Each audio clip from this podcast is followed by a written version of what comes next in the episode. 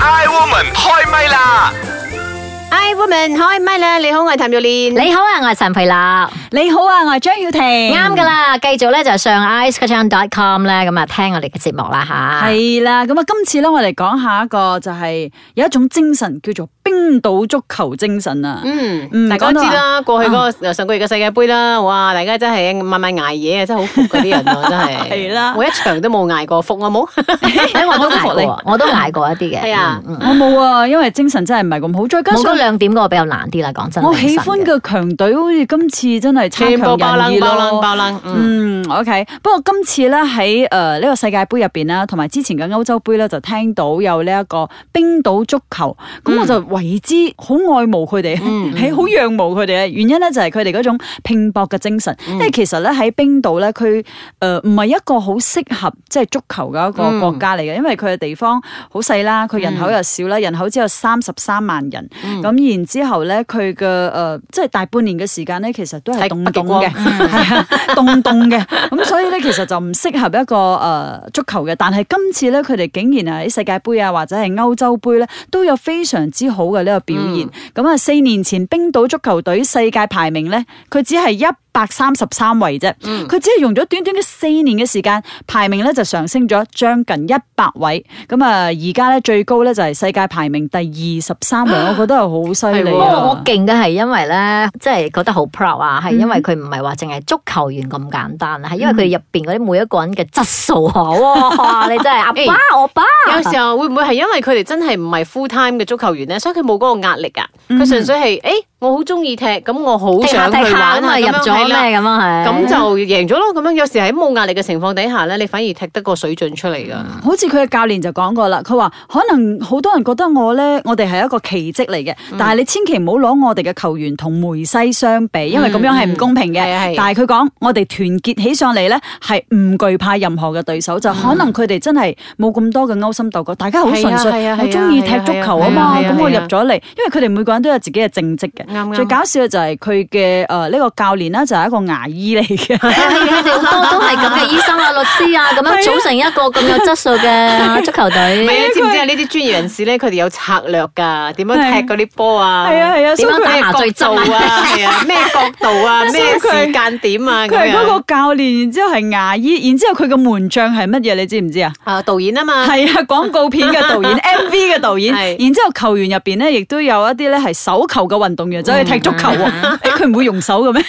啊上帝之手贏咗個世界盃嘅嗰陣 時，亦都有另外一個咧，就係飛行員啊，等等等嗯等，真係好，即係佢哋嘅政績其實好好好出人意表嗯嘅。但係咧，佢哋就係為咗呢一個興趣咧，為咗國家啦，咁啊集埋一齊，嗯所以佢哋嗰個團結嘅精神，而令到佢哋喺今次嘅世界盃咧，真係大放異彩嘅。所以佢咪一炮而紅咯，啊嗯即係好多人都會覺得啊、原來踢波，即係好多人會覺得誒，其實冇咩識做其他嘢，或者讀書唔好咁走去踢波啦咁樣。但係佢哋係俾咗一個好好嘅例子咯。嗯，專業人士都可以踢好好嘅足球嘅係啊，水咁準。其實咧，呢、個喺佢哋嘅政府咧，都係做咗好多功夫嘅。因為大概二十年前啦，咁佢哋嘅政府就覺得啦，即係哇，我哋唔可以啲足球咁鬼渣嘅，所以佢哋咧就誒、呃有一個足球嘅培訓嘅成個計劃啦。第一樣嘢咧就係、建立呢一個好多嘅呢一個誒足球場，嗯而且係好有規格嘅大型嘅一個咁細嘅地方嚇，只有嗰三十三萬人，佢大型嘅呢個室內足球館咧，竟然有九個。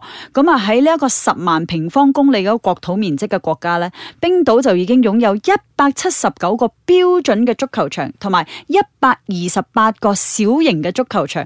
喺冰島嗰度基本上係人人都踢波嘅，嗯咁佢哋亦都係將啲教練咧，即係派過去咁啊考一啲誒、呃教練牌啊等等等等。咁然之後佢哋嘅誒足球場咧係全年免費，俾任何人你要去踢你就去踢。嗯咁、教練咧見到邊個佢都會係俾你哋免費嘅呢一個教你點樣練球啦等等嘅。嗯我知咁、然之後、球星同埋一啲普通人亦都係一齊喺度練習嘅，嗯所以變咗對好多啲小朋友嚟講就係、誒。我哋大家係平等嘅噃，我同嗯嗰個球星都係一樣嘅喎，所以變咗啦，係咪就培育到成個國家嘅呢一個啲國民嘅興趣啦嗯你反而我喺啊足球呢移方民面咧，三十三萬人啊，係咪扣咗老人家、扣咗 B B、扣咗女人之後，所剩無幾嘅啫喎。係 啊，係啊所以佢哋真係好犀利啊勁啊！同埋我差覺唔多得係佢全民運動嚟我覺嘅，得二十年前佢一定係換一個好好嘅政府， 跟住換咗一個好好嘅青年部體育部長，所以咧佢哋全民嘅運動咧先獲得提升嘅。我哋係啊馬來西亞都有希望㗎，係啊可能分分鐘咧廿年後我哋都有一隊嘅係啊球我哋隊有一次咪爭啲踢入嘅咩？我哋以前都有啊嘛，就因為遇到個俄羅斯咩嘅事件啊嘛，跟住大家 boycott 啊嘛，結果我哋嘅係啦，隊就入入唔唔到到啦，啦，我哋咩冇事去啊到，咪就放棄咗嗰一屆。啊大家唔參哦自加此之後就冇得再入啦。 係啦，嗯你有冇睇過我啦我啦咩？ 所以啦，我哋有希望嘅，張雨婷，我哋唔好放棄啊嘛，馬來西嗯係我亞絕隊啊！哇！而家馬來西亞真係充滿咗希望啦。係啊係啊係係啊。咁啊，其實咧喺今次嘅呢一個冰島足球入邊咧，我睇到最正嘅一樣嘢就係佢哋喺逆境當中，喺先天嘅條件不足嘅情況底下咧，只要係有毅力，能夠係變通嘅話，同埋熱愛即係呢一個運動，你都可以創造到奇蹟㗎。嗯，我哋都好熱愛嘅，唔知我哋會創造啲咩奇蹟啊咧？我哋一齊嚟聽下我哋我哋聽下嘅先茶煲劇場。慈悲蓮，慈悲蓮，把口有時都幾賤。夏綠庭，夏綠庭，最冇記性錯唔定。優雅樂，優雅樂，淡淡定定有錢剩。茶煲劇場，少林功夫聲，嘢少林功夫勁，係好勁啊我有鐵頭功，敵鐵頭哥。喂，慈悲蓮哈碌婷，你兩個做咩傻咗啊？無啦啦唱少林足球嘅歌 喂，唱嘅，得好唔好聽啊？喂，好唔好啊？啱唔啱音啊？係啦足球熱潮未退啦嘛，優眼樂。喂，過咗成個月噶啦喎，仲未退？未退嗱，賽事過咗就真係過咗啦，留低嘅只係成績。不過呢，至今仲令我津津樂道嘅就係嗰種體育精神啦。呢，尤其是係冰島足球隊啊，隊入邊上至教練、下至球員，個個都唔係全職嘅，但係哇，竟然 P.K. 好多強隊啊，真係佩服佢哋噶啊！佢哋嗰種大無畏嘅精神，佢哋嗰種捨身為國嘅精神，哎呀，令人為之動容啊！雜牌軍嘅球隊就好似呢個少林足球咁樣啦，技驚四座啊！哇，咁啊真係要歌頌下噶啦喂！冰島球隊醒，茶煲劇場。 Hi woman，開咪啦！你好，我係譚玉蓮。你好啊！喺茶煲劇場之後翻返嚟啦，我係陳佩樂。你好啊，我係張曉婷。誒、其實係咪咁唱㗎？少林功夫經，好耐冇睇出戲啦，真係係唔啊知係咁唱嘅咩係啊真係好咁心樣嘅佢聽過嚟，即係咁樣唱啊，係啦啊。不過我走音啦，所以哦佢就係走音噶嘛，係本咯來都係所以走我覺得音我嘅。演繹得最好咯。 O、k 好啊，足球呢樣嘢嚇，誒周星但馳我。其實我本身我唔係咁中意睇嘅，我覺得咁奇怪嘅，十幾個人咁樣追住一粒波咁哦我樣。都唔係， 我又中意睇係 啊。啊我都係好中意睇，我曾經試過咧，就係為咗睇一個 final 定係乜嘢咁，結果咧第二日錄音咧係精神不足 啊，因為咧係咪我一捱夜就唔掂，所以我其實係簡簡單單嘅幾個字嘅錄音咧，我竟然錄極都錄唔到，自此之後我都有陰 影咗。上一期我哋講陰影，嗯咁你話小啊呢組一期我賽都有陰咧，影。即係六十四隊咁樣咧，我就追唔晒嘅，追唔因到為嘅太係啦係多，啦我都係睇多咗等到比較後比較快啦啲快啦但係啲快係啦咧就一定會睇嘅。好似我女咁樣，佢都追嘅，佢都佢今次佢都好似發現新大陸。哎呀，我我都唔知奧拉圭，今次我知奧拉圭啦，奧拉圭就喺度嗯睇。不過其實咧講到話即係足球咧，我係中意球星 多啲，靚仔啊要力嗰 啲。咁我又覺得唔係啊，佢可以成為球星係真係因為咧，佢真係當踢然得啦，係啊係當然啦啊，不過呢樣咧嘢我最庸之意唔係咁在於嗰個球，啊而係個星咁樣樣同啫。埋咧，我每一次誒世界盃足球盃，我都要諗起李克勤㗎啦，你知啦，唱歌嗰啲啦，啊遲啦，遲啦， 咁啊但係我又會睇翻呢個 YouTube 咧，好多嗰啲咧，佢有嘅咩 Top Ten 啊，嗰啲好誒咩嗯嗰啲 football incredible team 啦嗰啲 song 啊嗯咁樣係啊，嘛或者係 Top Ten 最好嘅 banana cake 啊，或者係 Top Ten 最 crazy 啊，或者係 Top Ten 啊最好嘅嗰啲咩龍門啊嗰嗯啲，哇，好精彩喎！原來即係佢收集咗呢啲咁嘅嘢，我哋遲啲都係一次哇估佢唔過到啊！睇翻成個記錄咁啊。OK，而家係快問快答啦吓，你點形容你對呢一個冰島足球隊，即係知道咗佢嘅故事之後咧，你點樣去睇呢一個足球隊咧？佢帶俾你啲咩啟示？我想去冰 島咯，喺北極睇北極光，光啊，唔係啊，睇足球場。去揾牙醫啊！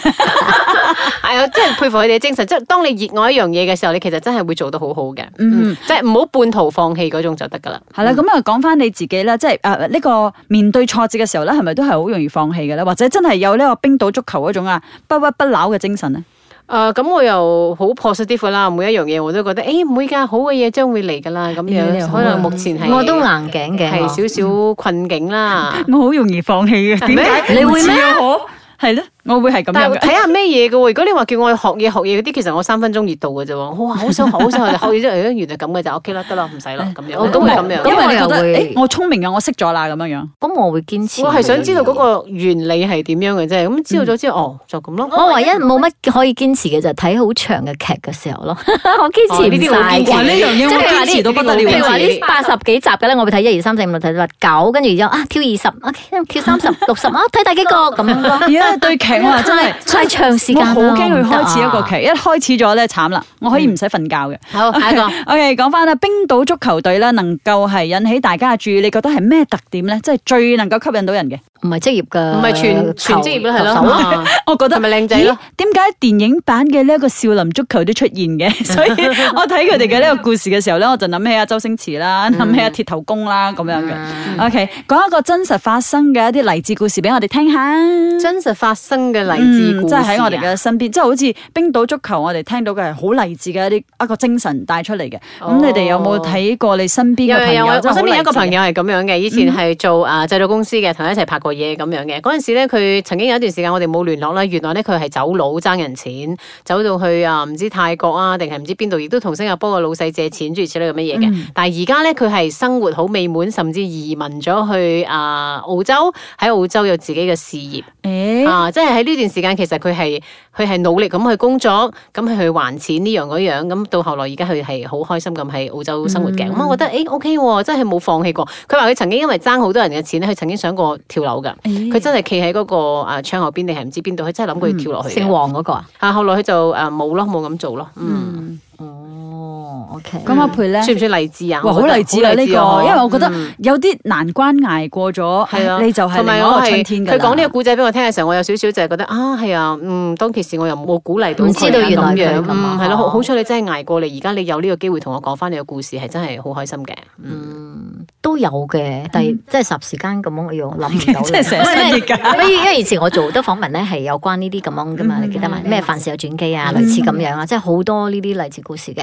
我記得一個係誒唱歌咯，係嗯嗯佢自己面對嘅嘢啦，我覺得嗯啊，鄭錦昌唱歌好係多講好過多佢自己 artist 人生故事咧，都都係係咁咁樣嘅。嗯啊， ，OK，所以喺呢度咧，亦都希望咧，大家誒、呃即係無論係聽咗我哋嘅勵志故事又好，或者係睇到啊冰島冰島足球隊嘅呢一啲係，佢哋不屈不撓嘅精神咧，啊即係做住一個 full time 咁，都係因為興趣啦，咁啊為國家啦，繼續咧即係呢一個足球嘅事業嘅。